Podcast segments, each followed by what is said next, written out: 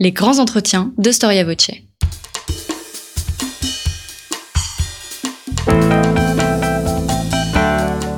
Une émission de la rédaction de Storia Voce.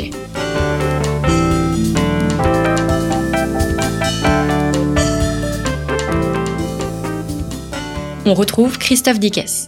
Chères auditrices, chers auditeurs, bonjour, bienvenue pour cette nouvelle édition de nos grands entretiens. Alors vous le savez, nous commémorons cette année le bicentenaire de la mort de Napoléon. Nous étions le 5 mai 1821 à Sainte-Hélène et Storia Voce ne pouvait bien évidemment pas manquer un tel anniversaire. C'est pourquoi je suis très heureux de recevoir au micro de Storia Voce votre radio web Pierre Branda. Pierre Branda, bonjour. Bonjour. Merci d'avoir répondu à notre invitation. Vous êtes historien, directeur du patrimoine de la Fondation euh, Napoléon. Vous avez publié plusieurs ouvrages sur le sujet, mais vous venez surtout de publier euh, un ouvrage qui renouvelle totalement euh, ce sujet, Napoléon à Sainte-Hélène, aux éditions Perrin. Ma première question, nous sommes très attachés aux sources, Pierre Branda, et ce qu'il y a d'étonnant, au fond, c'est de voir que euh, nous, Français, nous avions et nous avons généralement un regard qui est porté par les mémoires de le, mémorial de Sainte-Hélène, donc Lascaz. Or, ce serait bien évidemment une erreur que de se cantonner à ce témoignage. Oui, euh, tout à fait. En effet, le, mémorial de Sainte-Hélène a imprégné tout le 19e siècle et au-delà le, le, 20e siècle euh, et donc influencé l'histoire napoléonienne et la vision de la captivité Or, euh, Lascaz n'est resté finalement qu'un an euh, à Sainte-Hélène. Il y a aussi d'autres témoignages, mais il faut toujours considérer que les témoignages sont euh, évidemment très partiaux, n'offrent qu'un point de vue et s'inscrivent dans une histoire la plupart du temps personnelle. Dans le cas de Lascaz, il y avait une volonté éditoriale assez marquée dès le début, c'est-à-dire Lascaz cherche le succès de librairie en fait, et donc va adapter son manuscrit, son journal, qui ne paraît qu'en 1823, soit deux ans après la mort de Napoléon. Il va en faire une sorte, évidemment un témoignage post-mortem, alors que c'était un journal de captivité au départ. Donc il le transforme et en fait une, sorte de monument, de monument littéraire à la gloire de Napoléon, mais euh, qui en fait, euh, il réadapte son récit et quelque part fausse notre perception, d'autant qu'il possède le style euh, et en fait, son, ouvrage remporte un succès, ce qui d'autant plus va, accroître son influence et finalement fausser notre perception d'une captivité qui n'a finalement pas été aussi euh, uniforme qu'on l'a pensé. Ce n'est pas forcément toujours un crépuscule, c'est devenu un crépuscule, mais ce qui s'est passé, c'est qu'en fait, l'histoire de Sainte-Hélène a trop été écrite en pensant à la fin. Euh, or, évidemment, cette fin, euh, Napoléon ne la connaissait pas lorsqu'il débarque à Sainte-Hélène. Alors bien évidemment, euh, dans les sources, euh, l'Angleterre est très importante. Et c'est euh, peut-être la grande découverte, d'un point de vue personnel, dans votre ouvrage, c'est de voir l'importance de ces sources anglaises, mais vous êtes même allé jusqu'à compulser les journaux qui ne cessent de commenter ce qu'il se passe à Sainte-Hélène. On suit à mmh. des milliers de kilomètres ce qu'il se passe sur ce petit confetti. En effet, euh, très tôt, les journaux anglais ont consacré une rubrique qu'ils appellent euh, Bonaparte, qu'ils l'appellent ainsi euh, dans, dans, leur colonne, et donc rendre compte de ce qui se passe à Sainte-Hélène toutes les semaines, tous les mois. Et donc en fait, on a comme ça un écho permanent de, de ce qui se passe sur ce petit rocher de la captivité de Napoléon. Et souvent, les journaux britanniques, les journaux libéraux notamment, sont plutôt en faveur de Napoléon et donc se servent de cette captivité assez indigne par certains aspects pour attaquer le gouvernement conservateur.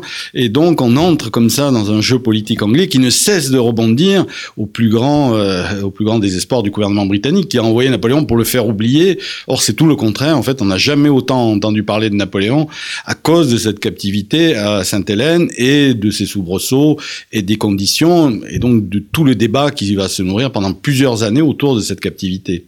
Hmm. Alors nous sommes le 22 juin 1815, euh, c'est la, la comment, nous sommes au lendemain donc de l'échec de, Napoléon, c'est l'abdication, euh, et il y a cette reddition. Et cette reddition, elle est amenée à être commentée finalement jusqu'à nos jours. Est-ce que les Anglais ont piégé Napoléon pour qu'il se livre? D'une certaine manière, ils l'ont ils piégé. En fait, la décision de l'exiler, de le déporter à Sainte-Hélène a été prise avant même que l'on sache qu'il s'était rendu à la flotte anglaise. C'est le premier ministre Liverpool qui a décidé d'envoyer Napoléon à Sainte-Hélène pour trois raisons. Pour une raison de sécurité, évidemment, Sainte-Hélène est lointaine, bien défendue, mais aussi une raison juridique parce que Sainte-Hélène appartient à la Compagnie des Indes et l'habeas corpus, c'est-à-dire le droit d'engager un avocat de se défendre, ne s'y applique pas. Donc Napoléon ne pourra pas contester euh, sa déportation. Et enfin, on pense, euh, en l'exilant aussi loin, qu'on le fera oublier, que la presse n'en parlera plus. Euh, on y reviendra sans doute, mais effectivement, là, ils se sont lourdement trompés. Cette Napoléon, lui, fait un geste osé. Il aurait pu passer en Amérique, en fait, au nez à la barbe de la flotte anglaise.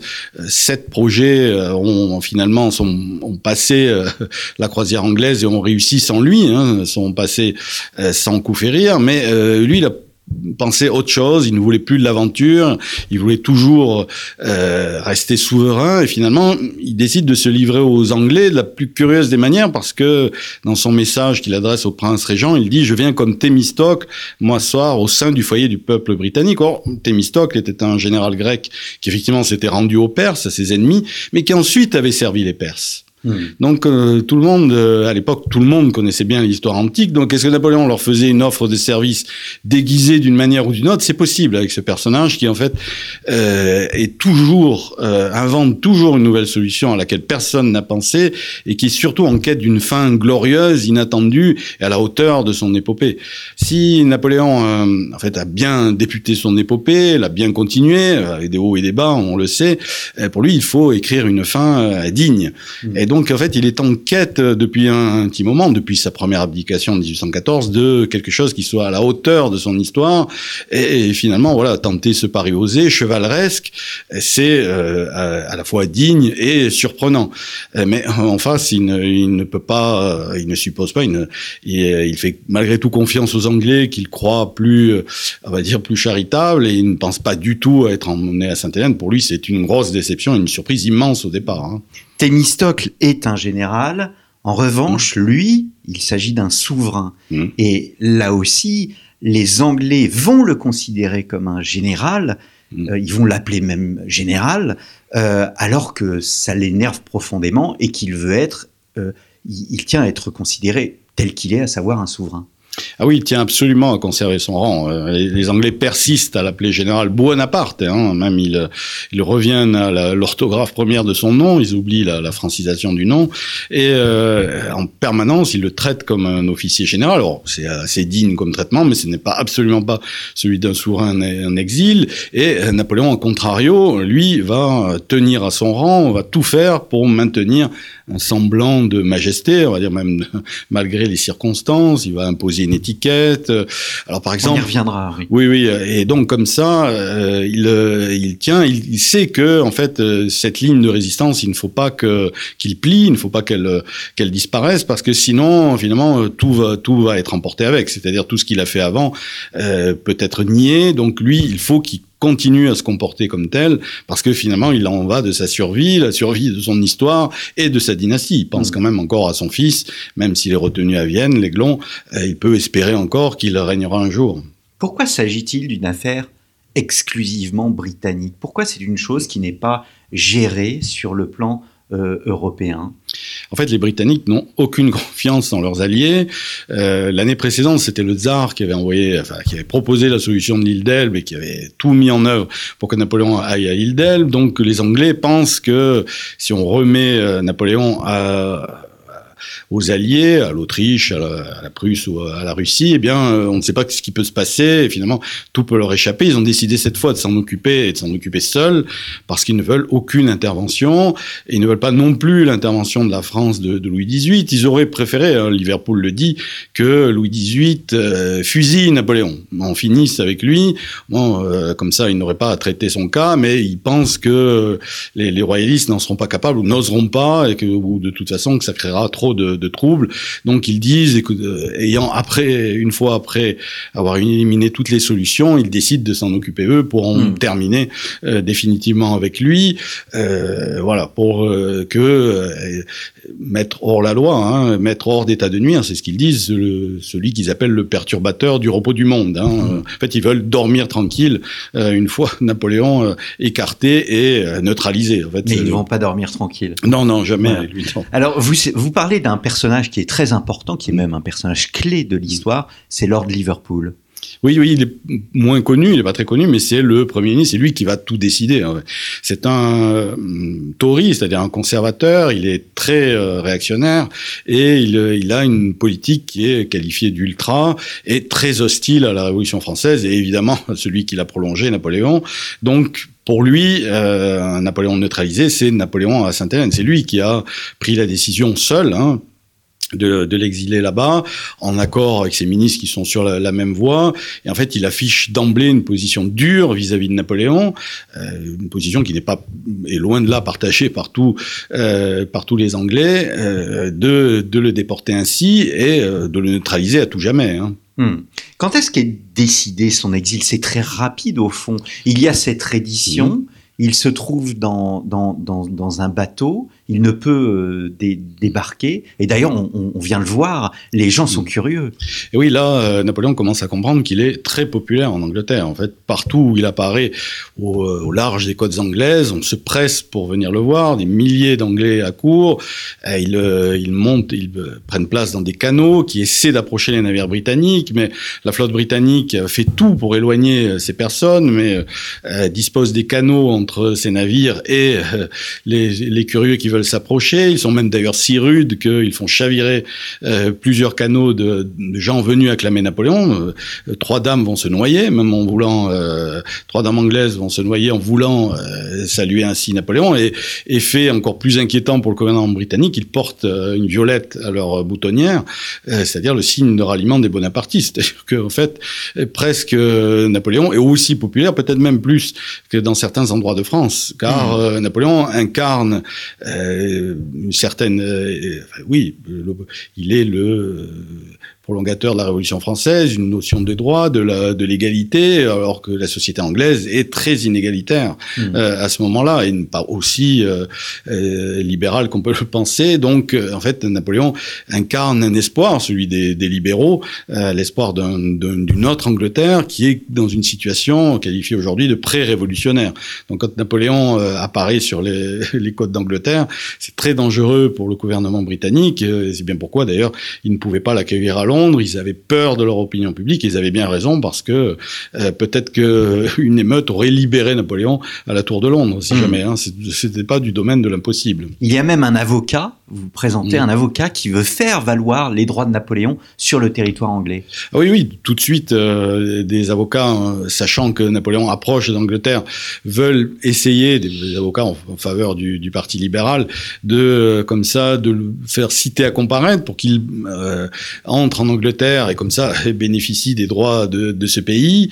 Il va, cet avocat va essayer de toucher son navire, de monter à bord, mais chose absolument inouïe, euh, en apercevant juste son canot, la flotte anglaise va lever l'ancre comme si elle se trouvait euh, face à un, ennemi redoutable et une flotte adverse. Euh, C'était la panique à bord et même l'amiral, le contre-amiral Otham est obligé de, de fuir par à, travers avec un autre navire.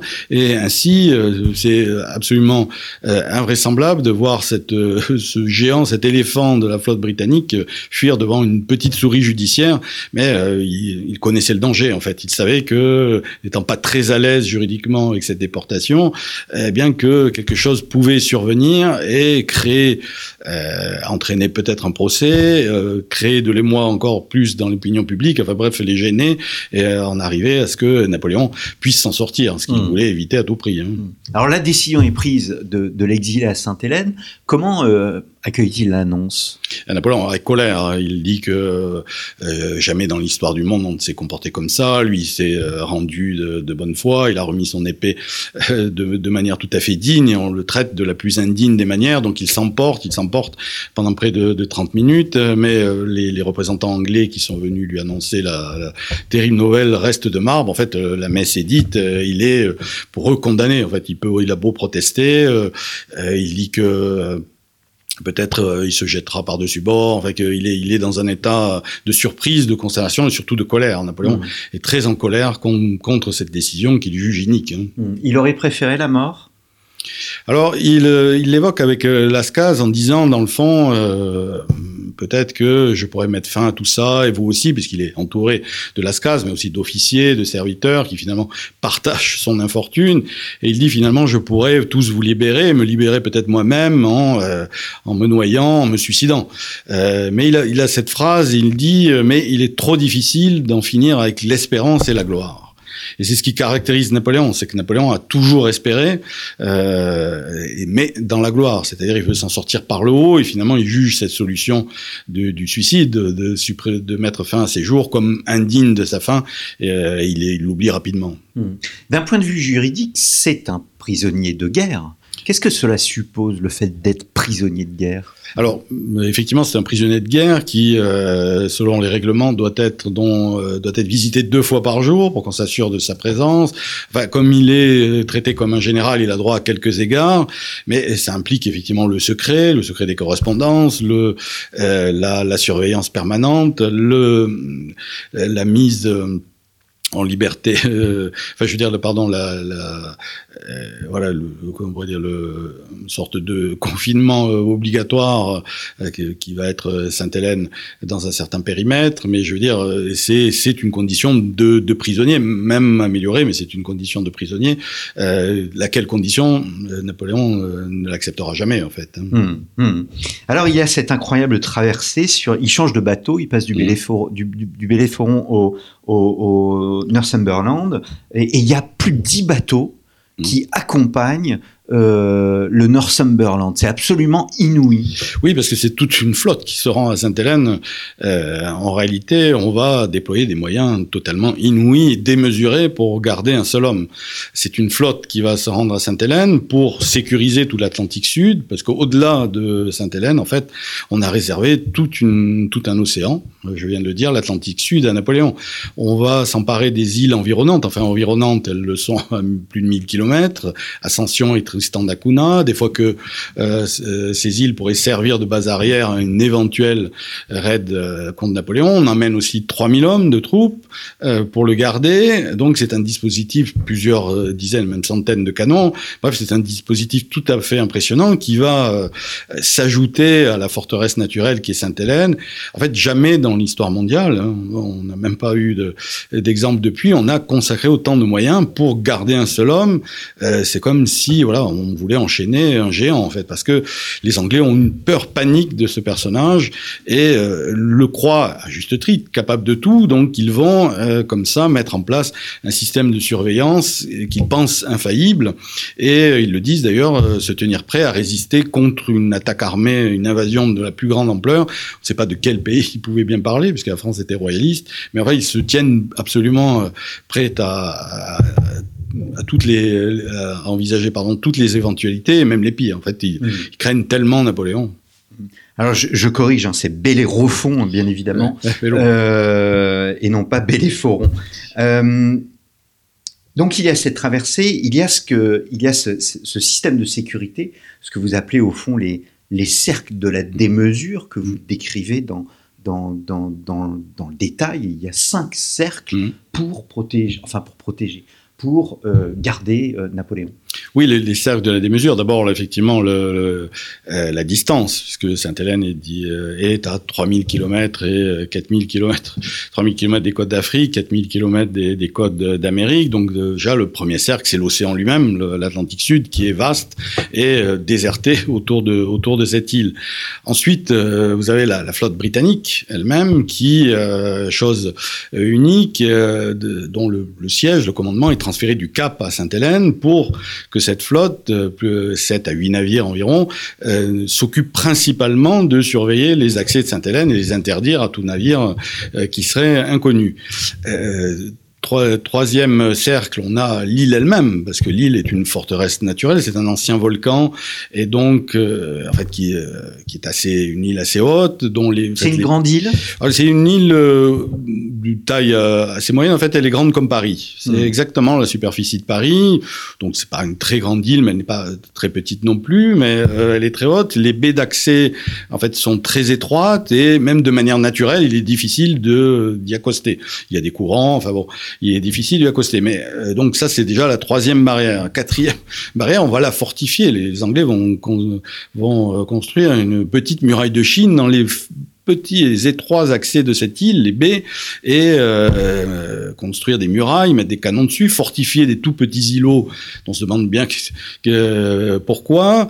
Et euh, ensuite, euh, cinquième défense, donc je l'ai dit, 3000 hommes de troupes répartis sur toute l'île avec des systèmes de, communication, des systèmes d'alerte, des systèmes de, de, postes de garde, de sentinelles partout, agrémentés, peuplés, hérissés de canons également, pointés vers le large, pointés vers vers les résidences de Napoléon. Enfin bref, euh, on a comme ça construit effectivement des cercles de la démesure et euh, qui, sont, euh, qui témoignent de, la, je l'ai dit, la peur panique des Anglais mm. et qui ont vraiment construit un, système inédit dans l'histoire mondiale. Mm. Alors nous, pendant le confinement, nous avions le droit à un kilomètre autour de nous. Lui, il, a, il, avait le droit à trois kilomètres. ce qu'on n'a pas dit, c'est qu'il n'est pas seul, bien évidemment, de que cela soit au, au moment du, de, de, de, sa reddition, du voyage, mais aussi à mm. Sainte-Hélène. Il a autour de lui une véritable suite, euh, une petite cour. Oui, il a emmené avec lui, les Anglais l'ont autorisé à emmener trois, trois officiers, trois généraux, euh, Bertrand, euh, euh, Montolon et Gourgaud. Il a un secrétaire, Lascaz, hein, qui écrira donc le mémorial de Sainte-Hélène. Il a aussi entre 10 et 12 serviteurs, hein, dont certains, dont la plupart, pardon, sont là depuis l'île d'Elbe. Ils sont assez jeunes d'ailleurs, donc en fait, il y a aussi les épouses des, généraux Montolon et Bertrand, leurs enfants. Donc en fait, on est euh, avec une petite colonie française, tous des serviteurs. Alors, il faut jamais oublier qu'en fait, les derniers compagnons de Napoléon ne sont ni des amis ni des proches. Alors proches, oui, par leur statut, mais en fait, ce sont surtout des serviteurs, hein, même s'ils sont officiers généraux, mais ce sont des officiers de cour qui ont des fonctions bien précises auprès de Napoléon et des serviteurs qui ont eux aussi des, des tâches absolument délimitées, qui forment comme ça une petite cour euh, à Sainte-Hélène et qui va entourer Napoléon, sa, dernière petite cour et tout son environnement immédiat, je dirais. Hmm. Est-ce qu'il part avec des affaires personnelles? Il part avec un petit peu d'affaires des, restes de sa gloire, des euh, euh, quelques armes, euh, du linge, quelques des livres, des services de porcelaine, des assiettes, enfin mais peu de choses, hein, aucun meuble.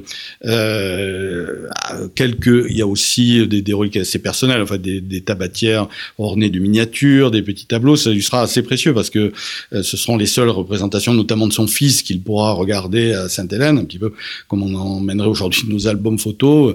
Euh, lui, c'était en, quelque sorte cela. Donc en fait, il y a euh, quelques reliques éparses, mais enfin, c'est quand même pas grand-chose. Il n'emmène pas grand-chose. Hein. Hum, hum. Les livres, euh, il y a tout un chapitre sur les livres. Hum. Les livres ont une importance, bien évidemment particulière. C'est, c'est même assez fascinant cette période de, de, de, confinement parce que vous parlez de résilience mm, mm. dans votre livre, exactement ce qu'il se passe aujourd'hui dans bien des foyers. Les, Napoléon lisait énormément. Ah oui, Napoléon a toujours lu, mais là encore plus, il, euh, il euh, par le passé, il n'a pas toujours eu le temps de lire. Il lisait en permanence, mais là, évidemment, il a beaucoup plus de temps, donc il ne cesse de lire. Il lit haute voix, il commente.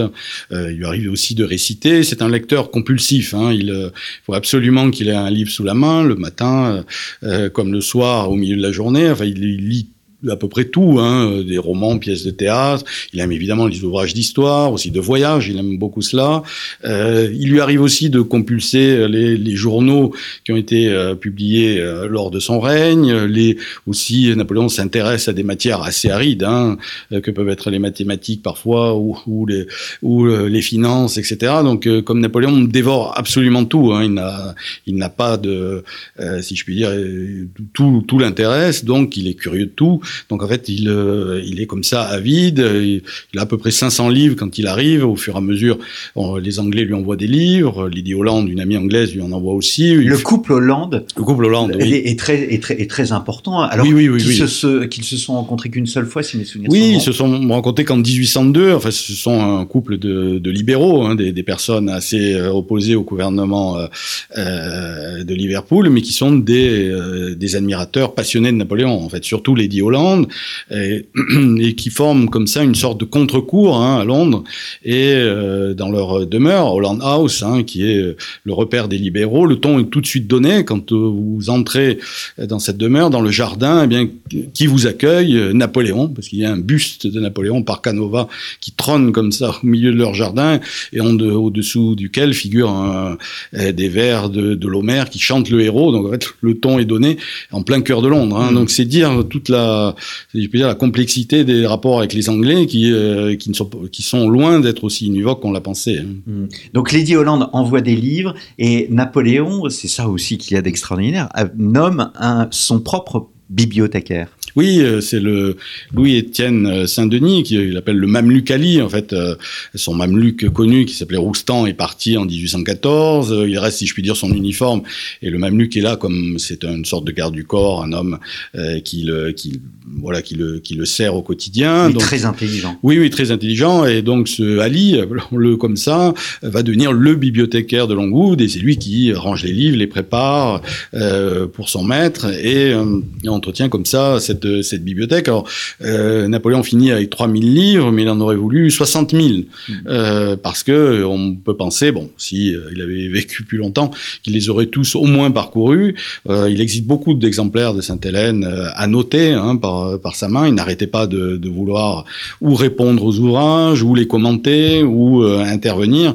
Napoléon, effectivement, est quelqu'un qui use et manie et aime le, le, le, verbe et la plume.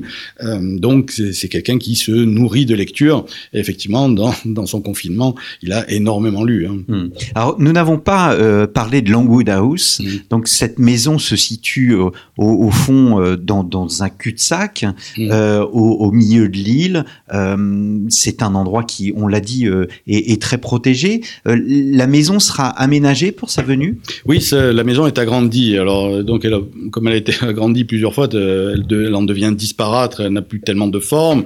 On lui crée un, une sorte de, salon, enfin de salon d'attente, un, parloir, une pièce rectangulaire. On en ajoute, euh, on ajoute aussi des, pièces à l'arrière de la maison pour ses officiers.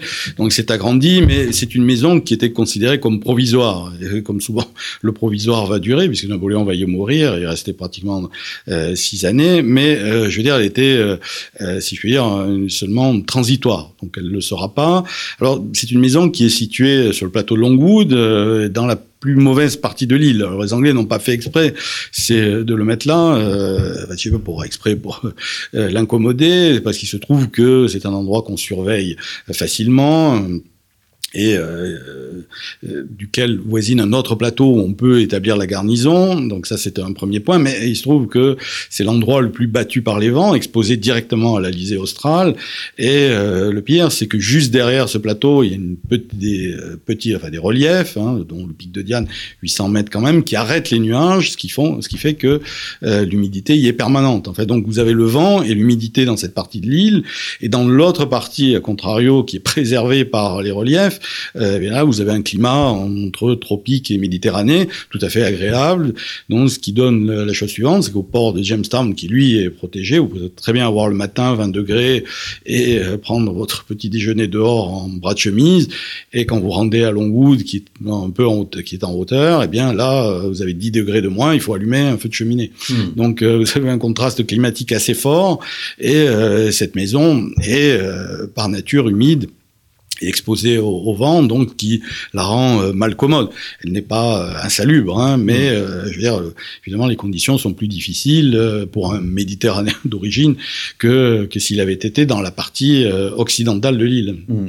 Alors, on l'a dit tout à l'heure, mais je voudrais qu'on qu le répète, il y a une stricte étiquette à respecter. Mmh. Il tient, encore une fois, à être respecté comme un souverain vous évoquiez le parloir, et voilà, il y a une salle d'attente aussi, et, euh, et, tout le monde doit s'y plier, même le gouverneur. Ah oui, tout à fait. Dès le début de la captivité, il dicte une étiquette euh, qu'il veut voir appliquée. Et pour être sûr qu'elle soit appliquée, eh bien, euh, évidemment, ses officiers doivent la respecter au pied de la lettre. Alors, par exemple, pour éviter que euh, on ne, veuille s'asseoir en sa présence, ce qui est évidemment pour un souverain un signe, enfin, une, vexation, ce qu'avait fait son premier geôlier, l'amiral Cockburn, eh bien, il, il oblige ses officiers à rester debout, donc ce qui fait que personne, en vérité, ne peut s'asseoir. Les invités ne peuvent pas s'asseoir, donc euh, tout le monde reste debout. Et pour que cette étiquette soit appliquée, eh bien, pendant toutes ces années, ces officiers, en sa présence et lors des audiences publiques, et même euh, le soir, lors des, petits moments de cours, seront obligés de rester debout en sa présence toute la journée. Donc en fait, on arrive à un système euh, assez pénible pour, pour ces officiers, mais que Napoléon a mis en place pour préserver, oui, au moins sauvegarder quelques apparences et forcer les Anglais à le respecter à ne pas être trop euh, comme ça, euh, effectivement, un peu euh, débonnaire avec lui. Hein. Hmm. Alors nous avons évoqué ses, lectures, il lit beaucoup. Qu'est-ce qu'il fait d'autre dans, dans, dans, dans, ses journées? Est-ce qu'il fait un peu de cheval? Est-ce qu'il fait... Oui, alors, il, il aime euh, effectivement l'exercice à cheval. Il se promène. Euh, alors, dans son périmètre des des, des 3 km qu'il va assez rapidement explorer, mais effectivement, il tient à sortir. Euh, il fait à peu près deux promenades par jour. Quand il et quand il rentre, si ce n'est pas la lecture, c'est pour travailler. En fait, euh, travailler à ses mémoires, travailler à, ses publications, travailler à ses. Qui veut que l'on ah, oui, oui, ses mémoires? Oui, c'est lui qui a voulu écrire ses mémoires. Alors, il y a, il y a, y a euh, ce dont je me suis aperçu, euh, c'est qu'il y a un double but. Évidemment qu'il écrit ses mémoires euh, pour la postérité. ça, c'est certain. Il veut laisser une trace, et ça depuis toujours. Mais un peu à la manière de, certains hommes politiques aujourd'hui, il écrit ses mémoires pour se défendre vis-à-vis -vis de ses contemporains et peut-être pour peut-être un jour revenir, parce que dans le fond, on a beaucoup d'exemples de gens qui ont écrit leurs mémoires et qui sont revenus. Citons seulement le général de Gaulle, hein, qui a écrit ses mémoires de guerre et puis qui est revenu ensuite. Napoléon ne, pensait peut-être pas aussi formellement à un retour politique comme le général de Gaulle, mais euh, ce qui est frappant, c'est que Napoléon euh, travaille seulement essentiellement au début deux périodes de sa vie. Euh, le début, bon ça on peut le comprendre, le général de la Révolution, et la fin, c'est-à-dire Waterloo et l'empire libéral des 100 jours, comme s'il voulait un peu faire oublier le milieu, c'est-à-dire l'empereur, l'empereur autoritaire, et ne faire, ne rappeler finalement que la Révolution et le libéralisme, ce qui fait écho directement à ceux qui le soutiennent à ce moment-là. Donc, je l'ai dit, les libéraux en Angleterre, mais aussi en France euh, à ce moment-là. Donc, en fait, Napoléon est en train euh, d'organiser une campagne euh, comme il a toujours su le faire, une campagne de propagande, le mot est un peu fort, mais d'organiser son discours pour euh, essayer quelque chose de, euh, pour essayer de s'en sortir en fait. Hein. Il a compris que bon, euh, évidemment, il ne peut pas s'échapper et peut-être que le verbe va le sauver. Son discours flamboyant, hein. on connaît ces, ces fameuses tirades hein, lors des batailles, mais pas seulement. peut-être qu'il arrivera à imposer un discours et influencer, c'est encore ses contemporains, l'opinion pour s'en sortir. Et, au pire, si ça ne marche pas, il restera toujours effectivement une trace pour pour nous pour euh, les générations futures. Mais il pense encore à ses contemporains hein, à ce mm. moment-là. Il ne peut pas s'échapper, vous dites, mais il y a eu des tentatives d'évasion? Alors il y a eu, oui, des projets, des rêves d'évasion, on va dire. On a même euh, essayé, enfin, en anglais, a même voulu construire des, sous-marins pour aller le délivrer euh, dans la banlieue de Londres. On a longtemps pensé que c'était une, euh, que c'était faux. En fait, oui, il y a eu un début de construction de sous-marins, mais enfin, à l'époque, cette technologie était loin d'être maîtrisée. C'était plutôt un peu fantasmagorique, hein, mais on, a eu le projet aussi de construire un navire très rapide pour le délivrer. En Amérique, où c'était euh, réfugiés euh, de ces anciens soldats. Euh, certains ont pensé à organiser quelque chose pour aller le délivrer. Rien n'a été jusqu'au bout. On ne sait pas dans quelle mesure c'était sérieux. En tout cas, on est fondé à penser que Napoléon l'aurait refusé parce que quand il s'est mis à discuter de projets d'évasion avec ses compagnons, il a effectivement échafaudé quelques plans et à la fin il a dit bon, ben, finalement arrêtons-nous là. Nous avons assez rêvé. De toute façon, euh, je ne veux pas d'une aventure pareille, en gros. Hein. Hmm. Euh, donc en fait, il ne veut pas l'aventure, il cherche à sortir par le haut. Euh, Napoléon, dès d'ailleurs avant même sa reddition aux Anglais, craint de finir misérablement. Imaginez qu'il finisse euh, noyé dans, un bateau de fortune, qu'il voilà que la fin, pourrait, je le, redis, la fin est très importante pour lui. Donc voilà, il faut pas qu'il rate sa sortie. Et pour lui, à ce moment-là, une solution aventureuse est beaucoup trop risquée pour sa personne et pour sa légende. Hmm. Alors je vous lis. en Engoncé dans son étiquette, l'ancien empereur faisait mine de régner sur son étroit univers pour mieux oublier sa triste réclusion. Attendant une relève qui devait intervenir sous peu, Cockburn, donc le, le gouverneur, s'appliquait à ne point le contrarier outre mesure.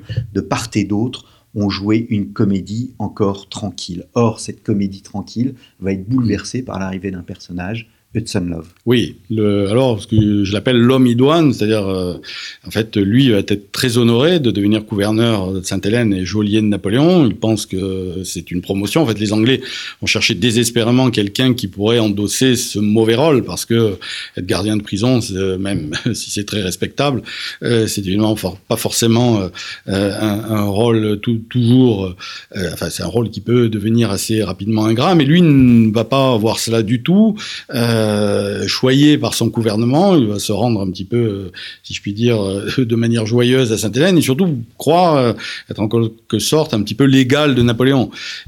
donc déjà, son, orgueil va un petit peu abîmer, si je puis dire, son arrivée. Ensuite, voilà, c'est quelqu'un qui est méfiant, comme son gouvernement, qui qui a été désigné parce qu'on le suppose, à juste titre, insensible au charme de Napoléon, parce que le, les Britanniques redoute que le gardien de Napoléon ne, ne, cède à son charme, parce que Napoléon est un personnage charismatique, capable de séduire, donc on a peur. On a eu des exemples par le passé de, de capitaines de navires qui ont, qui ont, été comme ça très proches de Napoléon, donc on a peur euh, de, de, cela. Donc on choisit quelqu'un qu'on pense insensible et imperméable, et c'est le cas avec Hudson Lowe, qui avait commandé un régiment de Corse rebelle à la France, donc qui connaissait, euh, si je puis dire, le, le on était réputé pour connaître le caractère corse.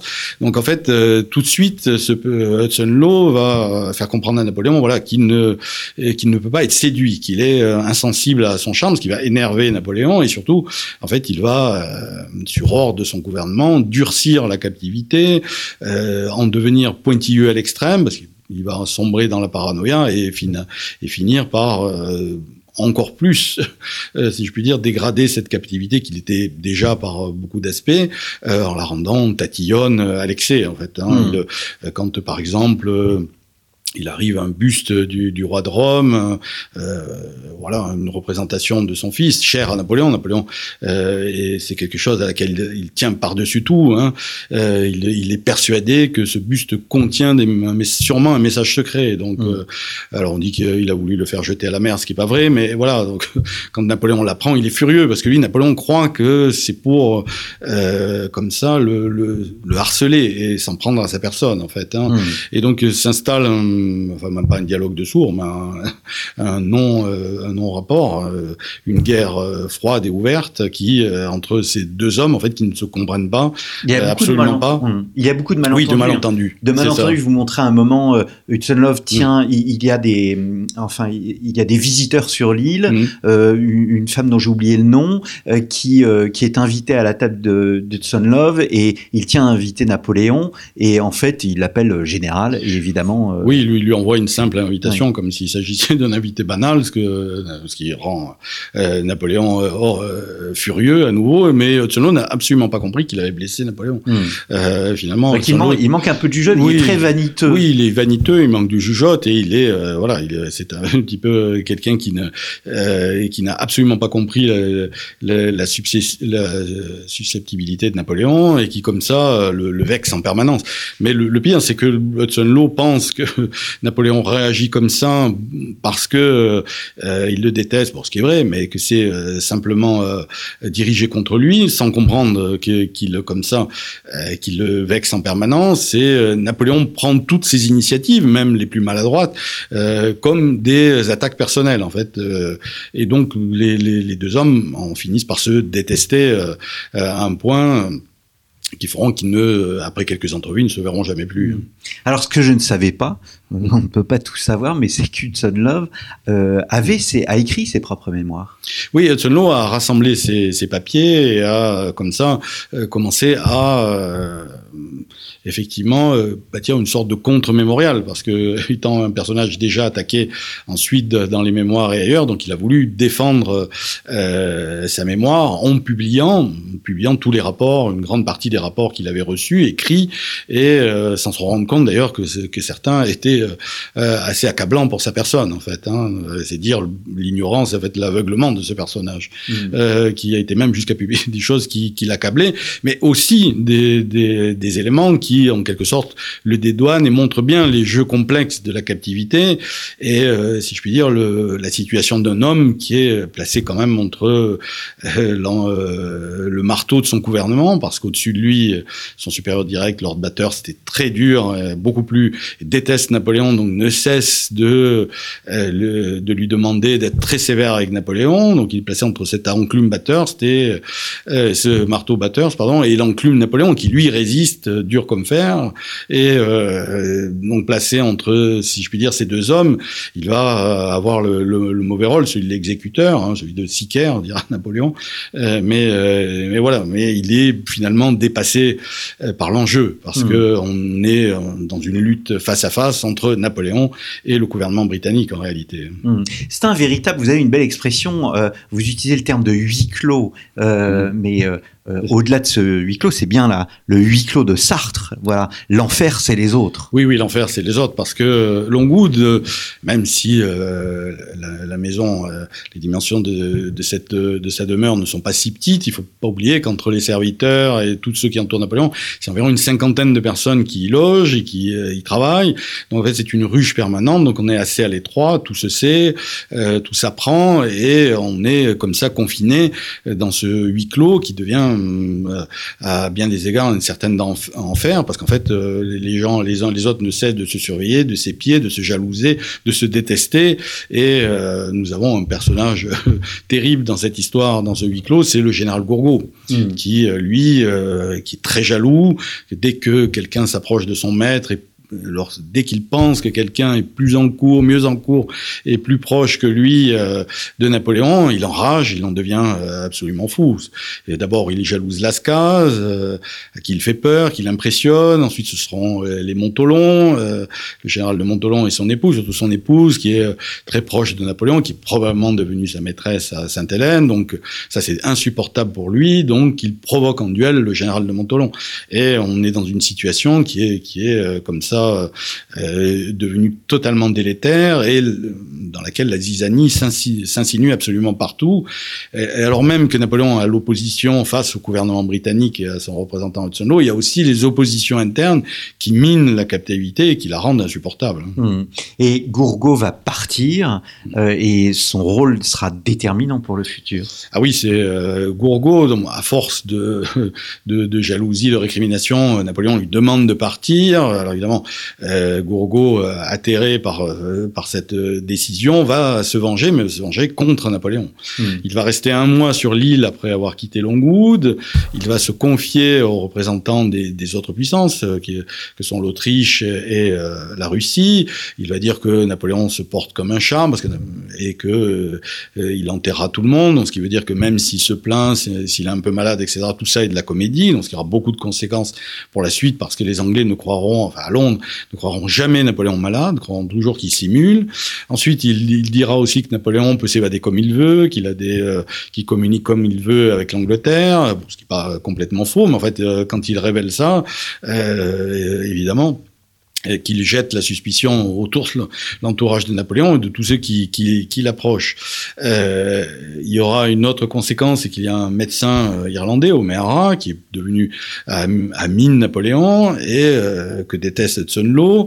Euh, et quand euh, on lui demande mais quel rôle joue O'Meara, est-ce que lui aussi est un petit peu de la complicité, il ne répond pas, donc ce qui laisse entendre que ben, peut-être O'Meara est, si je puis dire, dans la conspiration, entre guillemets, euh, montée par, fomentée par Napoléon. Donc, euh, Oméhara sera renvoyé, ce qui, euh, ce qui fera que Napoléon n'acceptera plus d'autres médecins, il sera privé de médecins pendant près de deux ans.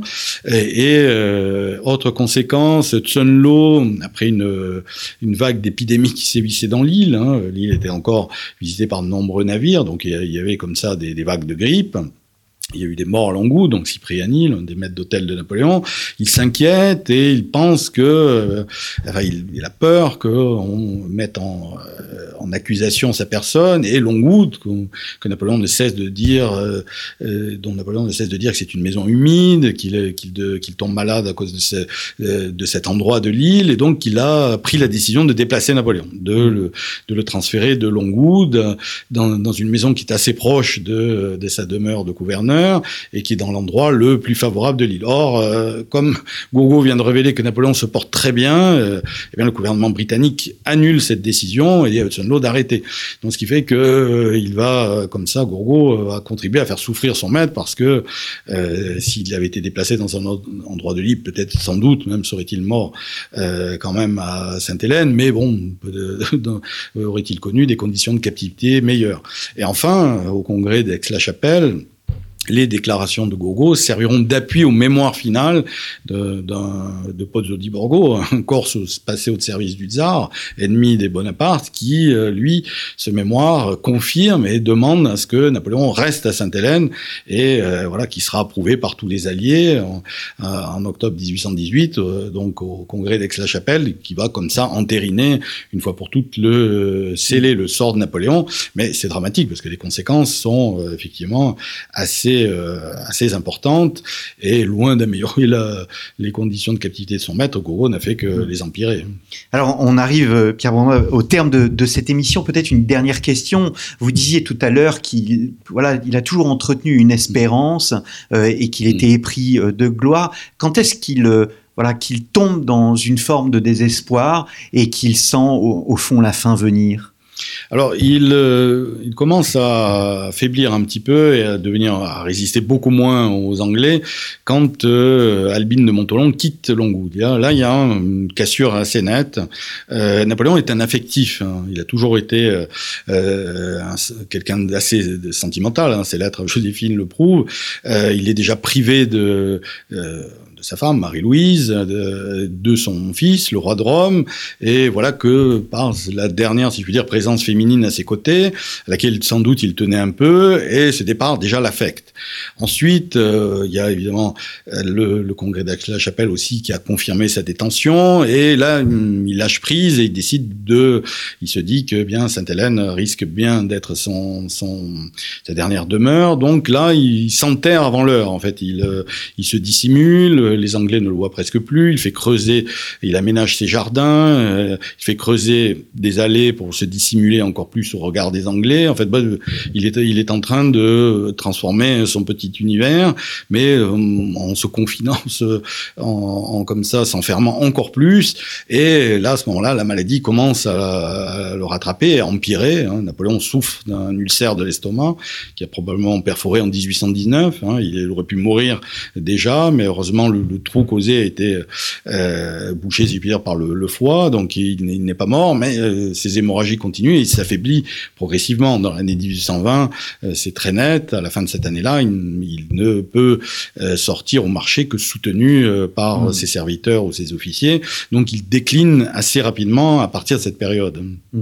Eh bien, merci beaucoup, mmh. Pierre Brandrade. Euh, d'être venu à ce micro évoquer euh, ce moment, de, ces derniers moments de la vie de Napoléon euh, à, à Sainte-Hélène. Napoléon à Sainte-Hélène, c'est donc le titre de votre ouvrage paru aux éditions Perrin. C'est bourré d'anecdotes, très bien écrit, et euh, c'est un livre que je euh, vous recommande, chers auditeurs et chères auditrices. Donc paru aux éditions Perrin. Un grand merci. Merci à vous. Merci, j'étais ravi. Merci. Un grand merci, chers auditeurs, pour votre fidélité. Et je vous donne rendez-vous la semaine prochaine pour un nouveau numéro de nos grands entretiens.